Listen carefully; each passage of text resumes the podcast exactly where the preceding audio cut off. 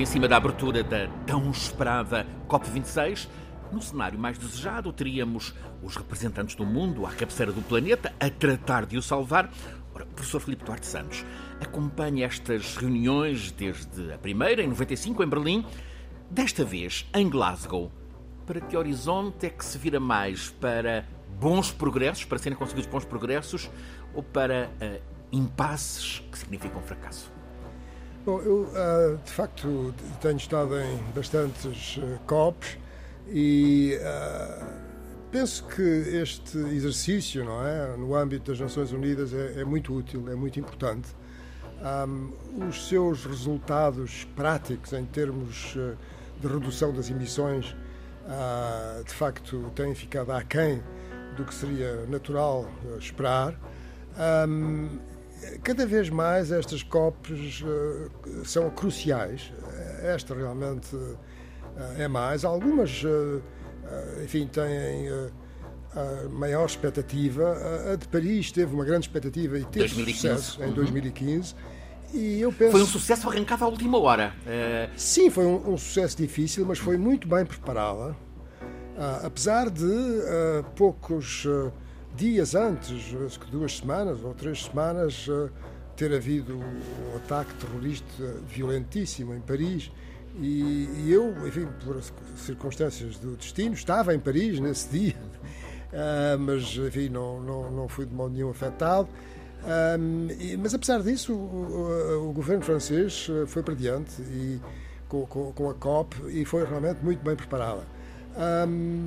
Vamos, vamos ver, vamos ver, vamos ter esperança de que, ah, enfim, que, que saiam alguns Mais para o lado do otimismo ou mais para o pessimismo, professor? Uh, ouça, eu, eu, eu prefiro ser eu prefiro prudente, ser prudente e, e, ser realista, quer dizer, e, e, ser sobretudo consciente dos problemas que estão em jogo, que são realmente muito complexos e que têm a ver ah, com, ah, não só com ah, o presente, mas o futuro próximo e também o futuro a mais longo prazo. Portanto, é, é algo que tem a ver muito com enfim, com, com, com, a humanidade no seu conjunto. Há muitos interesses apostados em, em sabotar isto tudo. Sim, sem dúvidas. Uh, repare, uh, eu penso que ao uh, refletirmos sobre esta questão de, das alterações climáticas, nunca nos podemos esquecer que o mundo, neste momento, tem 80% das suas fontes primárias de energia como combustíveis fósseis e, portanto, o petróleo em particular o carvão e o gás natural, mas o petróleo é, de longe, a indústria mais poderosa do mundo. Eh, é aquela que gera mais lucros, é aquela que, ah, não sei em termos de emprego, não, não, não sei dizer, mas gera muito emprego, gera muito, gera muito trabalho e gera muito, muita riqueza para os países que têm uh, petróleo. E, portanto, fazer uma transição energética em que uh, o petróleo fica para trás. Em que o petróleo fica para trás e o carvão, o carvão é, emite mais é, do que o petróleo e o petróleo mais do que o gás natural, uh, é, é, realmente extremamente difícil. E, e, e, e, tem sido extremamente difícil, e sem reconhecermos isso, Uh, penso que uh, o progresso ainda é mais difícil. Há um dado interessante. Por estes dias, o jornal uh, New York Times revelava dois estudos de duas agências dos Estados Unidos, a Homeland e, a, e o Serviço de Inteligência, em que classificam mesmo o conceito de alterações climáticas como uma ameaça na estratégia de defesa dos Estados Unidos. Ou seja, é o reconhecimento institucional pelo poder americano de que há aqui um problema. Sim, isso é um dos aspectos mais interessantes desta problemática, porque tem ah, implicações ah, na geoestratégia ah, mundial. Ah, os Estados Unidos, como sabemos, enfim, chamou a si o papel de ser ah, enfim, eu não diria o polícia do mundo, mas ah, enfim, é a superpotência que, de certo modo, mantém o mundo numa situação eh, em que eh, eles têm um certo poder de, de controlar o que se passa, mas, mas, também de enfim, evitar que haja conflitos eh, enfim, aqui e além, não é? uh, embora tenham sido protagonistas de muitos desses conflitos, mas enfim, mas, uh, e portanto têm essa preocupação, procuram ter uma visão global e, e, e estão os serviços de, de, inteligência, não é? dos, dos, Estados Unidos estão perfeitamente conscientes de que as alterações climáticas vêm, de facto, a dificultar, quer dizer, eh, vão afetar a vida de muitos milhões de pessoas, já estão a afetar a vida de muitos milhões de pessoas, vão criar uh, insegurança no que respeita a, ao acesso à água uhum. E, e, o acesso à alimentação, portanto, vão criar situações eh, de insegurança alimentar e mesmo malnutrição e, e fome. Portanto, provocar uh, migrações? E, com, e, com migrações. Hum? E, portanto, tudo isso uh, há, é, são fatores de desestabilização fatores de migração, como disse, exatamente, mas também fatores de conflito, não é? E, e, o que os preocupa são aqueles países que são vulneráveis e que têm armas nucleares, é? E, portanto, como seja o Paquistão e a Coreia do Norte, são dois exemplos. Uh, e, portanto, uh, Uh, e depois também há os, os, aspectos de que as bases americanas espalhadas pelo mundo, não é? Estão a apontar bases que estão sob, sob ameaça. Sobre ameaça. Quer dizer, inundação. exatamente, bases que são bases costeiras, claro. não é? navais, e, e, portanto estão sob ameaças. Portanto, uh, os Estados Unidos estão conscientes deste aspecto, digamos, no seu papel à escala global, uh, ponhamos a coisa assim, mas, por outro lado, o poder dos Estados Unidos, o poder dos Estados Unidos um, foi baseado e, e, ainda é em grande parte baseado nos combustíveis fósseis. Eu, eu vou contar uma, uma, uma, uma, história que penso que é, que é, interessante. É que em 1965 e, portanto, há 50 e tal anos, não é? Era a presidência Johnson nos Estados Era a presidência de Lyndon Johnson, exatamente. A seguir a Kennedy. O, o presidente Johnson tinha uma, uma comissão uh, consultiva para, de, de, sobre ciência e uh, nessa comissão fez um estudo de, das questões ambientais. E uma delas era o dióxido de carbono. Dióxido de carbono. E, e uma das pessoas que, que participou nesse estudo foi uh, o Revel, uh, que foi um oceanógrafo, que foi um professor, foi professor na Universidade do, do Algor, uh, e, e, daí vem o interesse do, do Algor, por essas questões. Do clima. Uhum. Um, e um, nesse, nesse documento de 1965 reconhecia-se plenamente que as emissões de CO2 provenientes de, de da, da, combustão dos combustíveis fósseis iam criar um problema e iam uh, provocar alterações climáticas, ou, uh, aumentar a temperatura média global, ou seja, o aquecimento global, fenómenos extremos, etc. Portanto, tudo isso se conhecia. E qual era a solução? A solução uh, era, e eu vou dizer a expressão em, em inglês, countervailing climate changes, ou seja, provocar uma alteração climática que uh, anulasse, contrariasse alguns dos efeitos da alteração climática em curso. E, portanto, nessa época não se pôs de modo nenhum em hipótese não é, que houvesse uma redução da produção de petróleo nos Estados Unidos, ou, ou, ou, ou, do carvão, ou do gás natural. Isso é completamente assumido, isso faz parte da civilização, é? da civilização. Embora com a noção de que há um problema. Embora com a noção de que há um, um problema. Portanto, Está a ver, eh, esta é, é a história, faz parte da história, não é? Filipe Duarte Santos, professor catedrático na Faculdade de Ciências da Universidade de Lisboa, guia-nos nesta escala do clima que explora o estado da emergência climática e o que faz falta para o superarmos. Este é o quinto episódio desta série, Escala do Clima. Coincide com a abertura das duas semanas de intensas negociações técnicas e políticas nesta COP, Conferência das Partes, convocada pela ONU, é a 26 eh, De facto, é, é uma cimeira do clima. Professor, todos nós somos chamados para a mudança de comportamentos, para a indispensável eh, descarbonização do nosso dia a dia.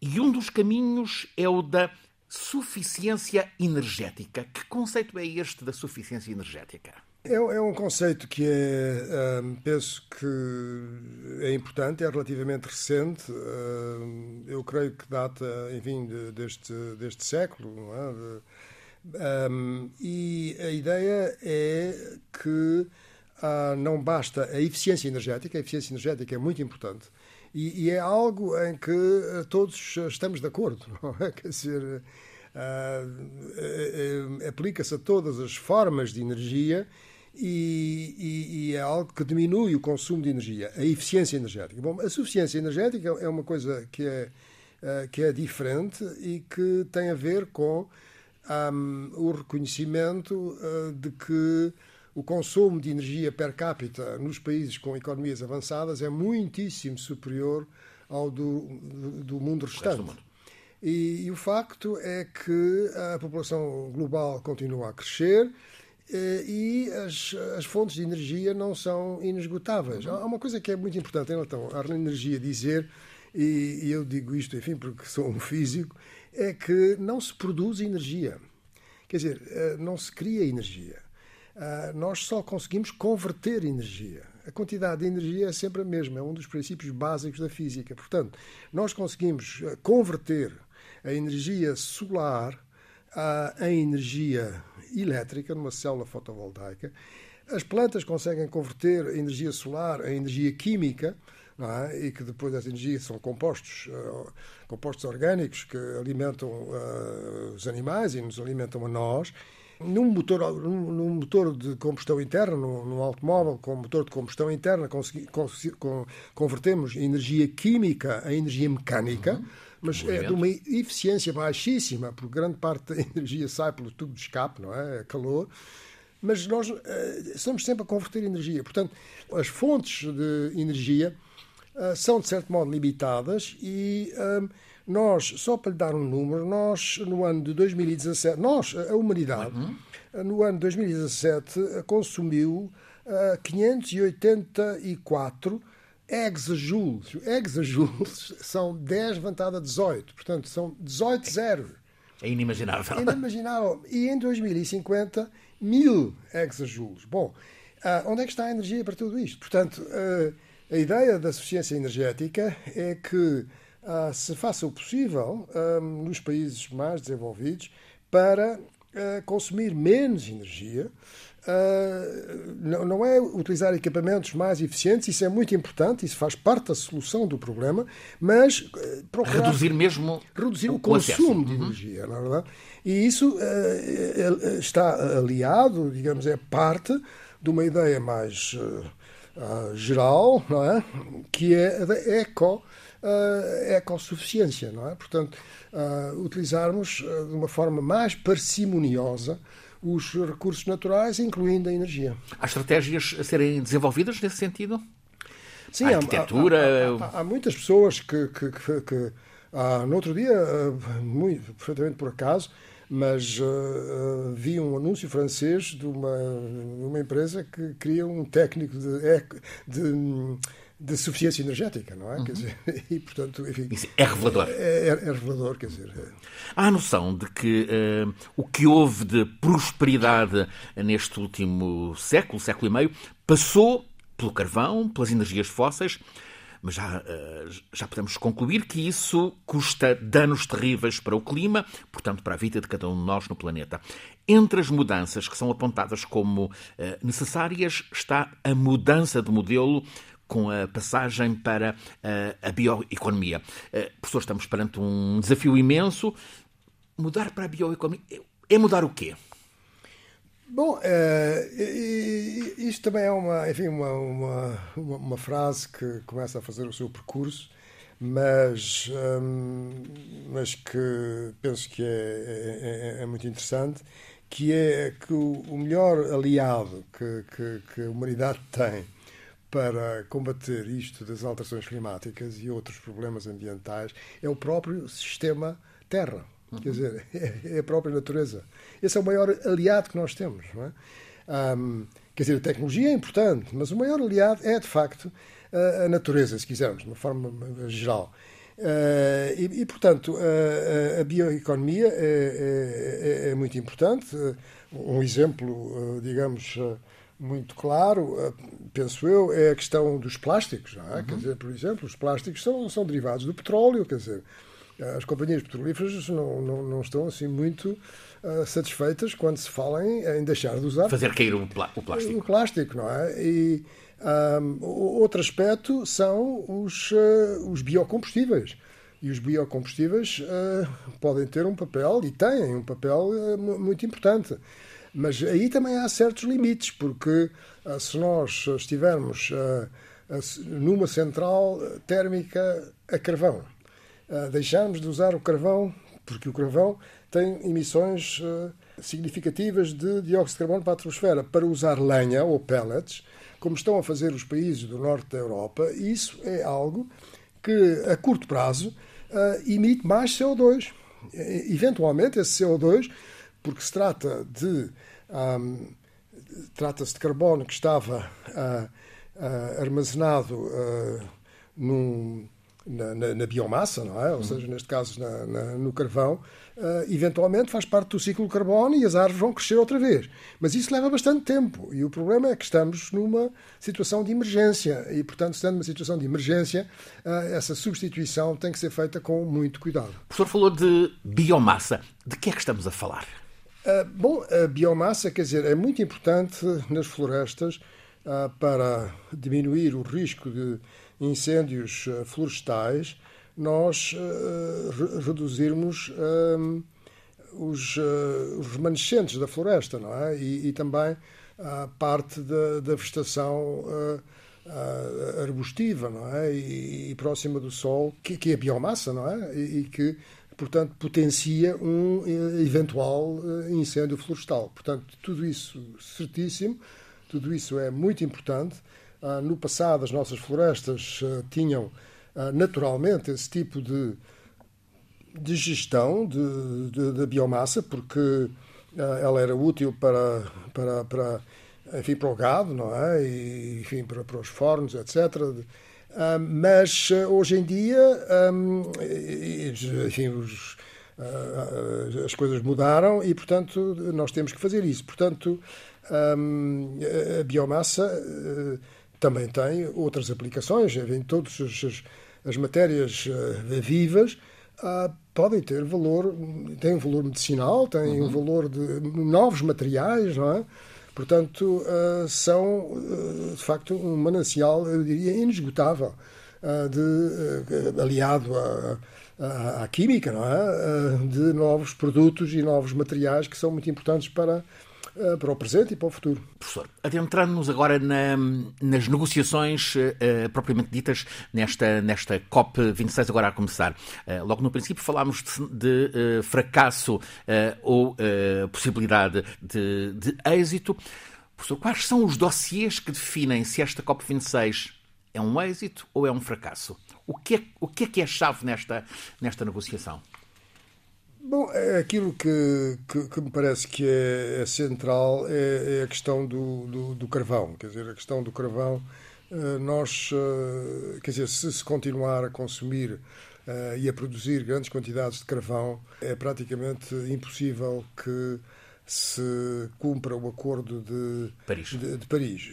Por outro lado, também era extremamente importante se se conseguisse convencer os países eh, produtores de, de petróleo a não continuarem a, a investir na, na prospecção e na exploração de novos jazigos, não é? Porque aquilo que já se tem, os países produtores de combustíveis fósseis tencionam, de acordo com aquilo que são os inventários que se conhecem, produzir mais do dobro do carvão, petróleo e gás natural até 2030 daquilo que podem, de facto, ah, produzir para que ah, não se ultrapasse os tais 2 ah, graus Celsius. Portanto, estamos a falar da Arábia Saudita. Estamos a falar da Arábia Saudita, estamos a falar da Austrália, por uhum. exemplo.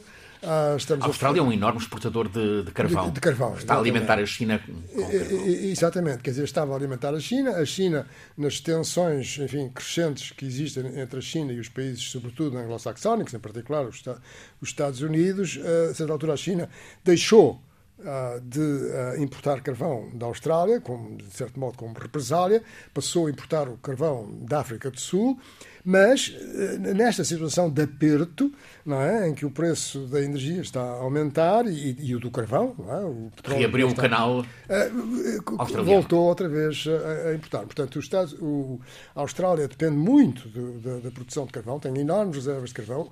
A Índia tem imensas reservas de carvão e, e, e diz que, bom, o seu desenvolvimento é baseado no carvão porque é barato, eles uhum. têm o carvão e, e estão inteiramente disponíveis para fazer uma transição, mas precisam de ajuda, diz que não têm, enfim, a capacidade para investir uh, nos, nas novas energias renováveis. E a África do Sul também é outro caso. Um, o, o, Canadá também, uhum. mas esse mais relacionado com, com o petróleo, uh, a Rússia, é? Uh, muitos países eh, do, do, Médio Oriente, em particular eh, também o. A Rússia anuncia compromissos. Putin não vai a Glasgow, mas, eh, mas anuncia compromissos até uh, 2060, redução drástica das de emissões. Ou seja, aparentemente do lado russo há aqui alguma, alguma esperança. Sim, eu penso que a minha, digamos análise, aquilo que, que, que, é muito difícil ter uma análise completa porque é um, um problema com imensas facetas e, e em que as notícias estão uh, dia a dia a surgir, mas aquilo que parece estar a acontecer é que todos os países, incluindo os países que são produtores de combustíveis fósseis, em particular, enfim, aqueles que mencionámos, estão conscientes dos, dos riscos mas ah, não querem prejudicar a sua economia e não querem prejudicar a sua economia. Eh, os governos não querem fazer isso porque as pessoas, ah, no fundo, ah, têm uma expectativa de cada vez maior bem-estar, cada vez mais prosperidade económica. Está a ver? Portanto, isto aqui sim devolve. Essa é a enorme tensão que vai estar. Exatamente, isso, isso devolve o problema à, à sociedade. Quer dizer, a, a sociedade, efetivamente, é que eh, tem que compreender este problema e tem que acompanhar eh, de facto eh, esta transformação. Não quer dizer que, que, que, não haja já muitas pessoas e muitas organizações que sejam conscientes do problema, etc. Mas, mas o facto é este, a ver? O facto é que quando um país, a certa altura, sofre é? um, um, um, aumento brusco uh, do preço dos combustíveis, uh, do preço da energia, a sua reação imediata, visceral, é bom, mas como é que é isto? Quer dizer, não pode ser. Vemos o que está a acontecer na Europa. E é o que está a acontecer na Europa, está a ver? Portanto, pronto, não, não, não, há, digamos, soluções fáceis, há que uh, estar, digamos, sereno e, e, e e, ter, eh, enfim, a, melhor informação possível. Não há, não há grande esperança de compromisso em relação à, à Austrália, grande produtor de, de, de carvão, já vimos. Uh, aparentemente, o próprio Primeiro-Ministro não vai, não vai estar em, em Glasgow. Uh, sim, uh, um, exatamente. Quer dizer, repara, a Austrália é um país cujos governos têm oscilado entre a situação deste, que são, enfim, uh, governos bastante liberais uhum. e que defendem o, a, a, a, exploração do carvão e, e são, enfim, um pouco uh, acomodatícios uhum. em relação a este problema de, de, de, de, resolver este problema das alterações climáticas e outros os, trabalhistas uh, que, que, que, são muito diferentes. Mas a Austrália é dos países que tem sido mais afetado pelos, pelos incêndios florestais.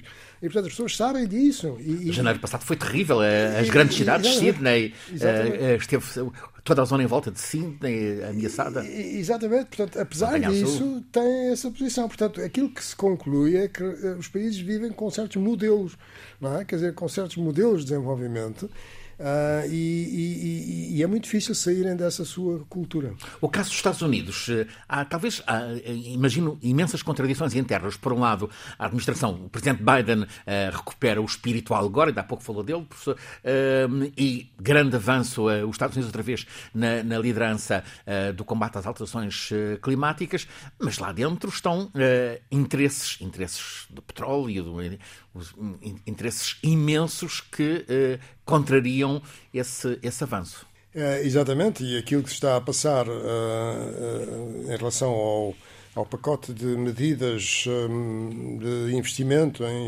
infraestruturas e em desenvolvimento do presidente Biden é muito significativo. Uh, no, no, Senado existe igual número de, de senadores de republicanos. 50, 50. E, e, uhum. Exatamente. Mas há um senador um, democrata, Joe Manchin, uhum. que é da Virgínia, uh, West Virginia, uhum. penso, e que é um Estado que tem uh, grandes reservas de carvão, foi um dos, principais Estados de produtores de carvão. Uh, agora, esse carvão não tem tão boa qualidade, utiliza-se mais o carvão do Wyoming, mas enfim, uh, e o facto é que ele defende os interesses do carvão.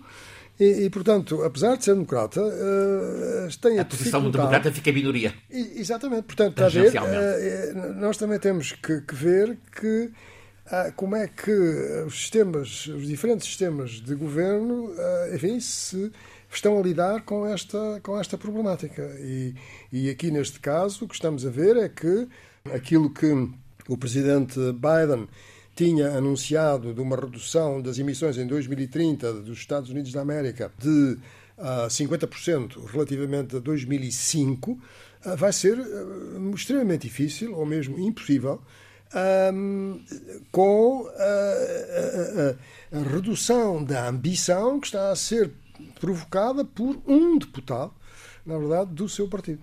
E há o risco, justamente, de serem assumidos, agora em Glasgow, compromissos que depois não são executados.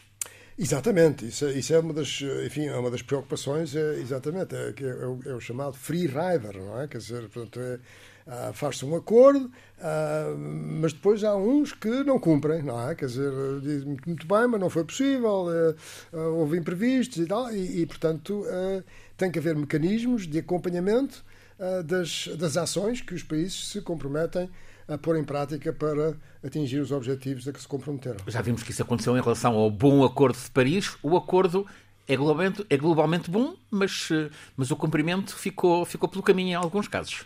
É, exatamente. Quer dizer, Paris teve uma, uma, digamos, a concepção do Acordo de Paris é, enfim, na minha opinião, muito boa, porque todos os países foram convocados a, a manifestar quais eram, a, a, qual era a sua situação relativamente a este problema e aquilo que podiam reduzir das suas emissões de gases com efeito de estufa e também em relação à adaptação, não é? à adaptação às alterações climáticas. E, portanto, eh, numa base, digamos, completamente democrática para todos os países do mundo, eh, todos foram eh, convidados a, a, a enviar um documento, não é? a descrever os seus objetivos, a sua problemática, a sua visão do problema, e, isso foi um ponto de partida muito positivo e, e, depois aquilo que se foi fazer foi, uh, digamos, somar uh, uh, todas aquelas contribuições de mitigação, de redução das emissões e ver até onde aquilo, aquilo ia parar. E aquilo ficou muito longe de atingir os 2 graus Celsius, estava em 3,7, porque o problema é que algumas dessas contribuições são condicionais, não é? Só se eh, os países dizem que são condicionais porque dizem que não têm por si só não têm não têm meios, não é? Meios financeiros nem humanos uh, que permitam uh, fazer, cumprir, não é? E portanto têm que ter a ajuda dos países uh, desenvolvidos. E isso não, não, não chegava até 2 graus, mas ficava nos acima de 3 graus, 3,5, e hoje em dia já estamos no 2,7. Portanto, houve um progresso. Uh, agora, é preciso que uh, os compromissos adicionais que se fizeram desde 2015 até agora sejam efetivamente cumpridos e o desejável era que houvesse em Glasgow, efetivamente, mais países que fizessem novas, novas propostas, enfim, anunciassem novas reduções das suas emissões. Lembro-me que em Paris se falava muito das NDC, ou seja, o, o, contributo de cada país, o que é que cada. É, é isso que o professor estava agora a explicar. Exatamente. Nessa altura eram as INDC, Sim. ou seja, Intended National Determined Contributions. E depois, a seguir a isso, de 5 em 5 anos é que elas se fazem, mas tem havido flexibilidade, porque enfim, tudo isto é complexo. Uh, são as NDCs, National Determined Contributions, ou contribuições nacionalmente determinadas uh, por cada país, e o facto é que alguns não, não, não, não fazem, quer dizer, uh, por exemplo, a África do Sul não, não, não fez, quer dizer, Um, o Japão fez à última da hora e, portanto, enfim, uh, tem sido. O mundo árabe é uma parte principal nesta, nesta negociação, imagino, sobretudo a Arábia Saudita. Sim, uh, eu, desde que participei nestas, nestas COPs, uh, a partir da primeira, creio que foi em 1999, ficava, digamos, ao princípio, surpreendido pelas intervenções da Arábia Saudita, quer dizer, o tempo que se gastava digamos, a debater, não é? As, as, intervenções da Arábia Saudita era completamente desproporcionado. E a Arábia Saudita, o discurso era que tudo bem, vamos reduzir as emissões, mas nós queremos uma compensação. Nós queremos que nos paguem, não é verdade, pelas receitas que vamos deixar de ter. Portanto, um discurso completamente abstrato. Que resposta é que davam a Arábia Saudita? E, e, a resposta era que não, que não, que não havia compensação, que não se podia dar compensação, como é que se calculava a compensação, quer dizer, mas, mas, mas não, não, não saíam deste, deste, deste ponto. Portanto, uh, repare, a Arábia Saudita é, é, é quer dizer. Uh, uh, é o problema do planeta. É um... quer dizer, a Arábia Saudita é um, a Arábia é um deserto, não é? Quer dizer, era sobretudo uma via de comunicação, não é? Do, do, do Oriente para o Ocidente e, e, e o facto é que ah, foi aí que nasceu, não é? Quer dizer, ah, ah, uma região que, que, que tem um, enfim, uma importância muito grande no nosso mundo atual, mas é uma região adaptada a esses, digamos, inicialmente comerciantes, não é? E, mas eram, eram, eram muito pobres, não é? A, família de, do Ibn Saud era uma das famílias que se guerreavam tremendamente mas uh, o velho Ibn Saud, quer dizer, que era, creio que avô do atual, agora Sim. não me estou a lembrar do nome, de, enfim, do, do que está em exercício. Que, Há um príncipe MBS, uh, Mohammed bin Salman, Exatamente. É todo poderoso. Uh, creio que é, é neto do, do, do, velho Ibn Saud. E, e a certa altura os americanos descobriram reservas colossais de, colossais de petróleo. E, e, e então o Roosevelt fez um acordo com esse Ibn Saud e garantiu-lhe o, o, apoio de, militar para qualquer, enfim, qualquer eventualidade, portanto, para a defesa, não é, uhum. digamos. E a partir daí, a Arábia Saudita, enfim, transformou-se num dos países mais ricos do mundo, não é? E, portanto... Aliás, tal como a vizinhança, os sultanatos, os Emiratos, exatamente. o Kuwait... Quer dizer, é diferente do Iraque, que tem uma civilização eh, antiga, não é? Uhum. E, e, e, que está neste momento numa situação dramática no uhum. que respeita aos impactos das alterações climáticas, porque uh, as temperaturas são cada vez mais altas, o Tigres e o Eufrates pouca água levam, uh, e, e, a água que é poluída, uhum. e, portanto, é um dos países mais vulneráveis ao impacto das alterações climáticas, é de facto o Iraque e aquelas zonas do. E a Síria, a Síria teve uma, uma seca tremenda, teve uma seca tremenda, de 2005 a 2010 e há artigos científicos que exploram a possibilidade dessa seca ter contribuído para, uh, para a guerra civil que, que, teve lugar na Síria. Há um mundo fora do nosso horizonte imediato que está a sofrer já tremendamente o efeito das alterações climáticas. Sem, a Índia, certamente, também. Sem dúvidas. Isso eu penso que é uma coisa que é insufismável. Veremos nestas duas semanas se a mobilização para esta COP26 poderá ser uma vitória para o clima, portanto, um triunfo para todos nós. A rádio vai acompanhar tudo a partir de Glasgow, também aqui na escala do clima. Teremos a análise do nosso sábio do clima, o professor Filipe Duarte Santos. Este foi o quinto episódio Todas as semanas, à sexta-feira, uma nova edição em versão podcast. Aos domingos, às duas da tarde, versão broadcast, o programa escutado através da rádio na Antena 1. A Escola do Clima é um programa em parceria da Antena 1 com a Escola Superior de Comunicação Social. É feito por Alice Vilaça, Nuno Portugal, Paulo Cavaco, por mim, Francisco Sena Santos, e sempre conduzidos pelo professor Filipe Duarte Santos.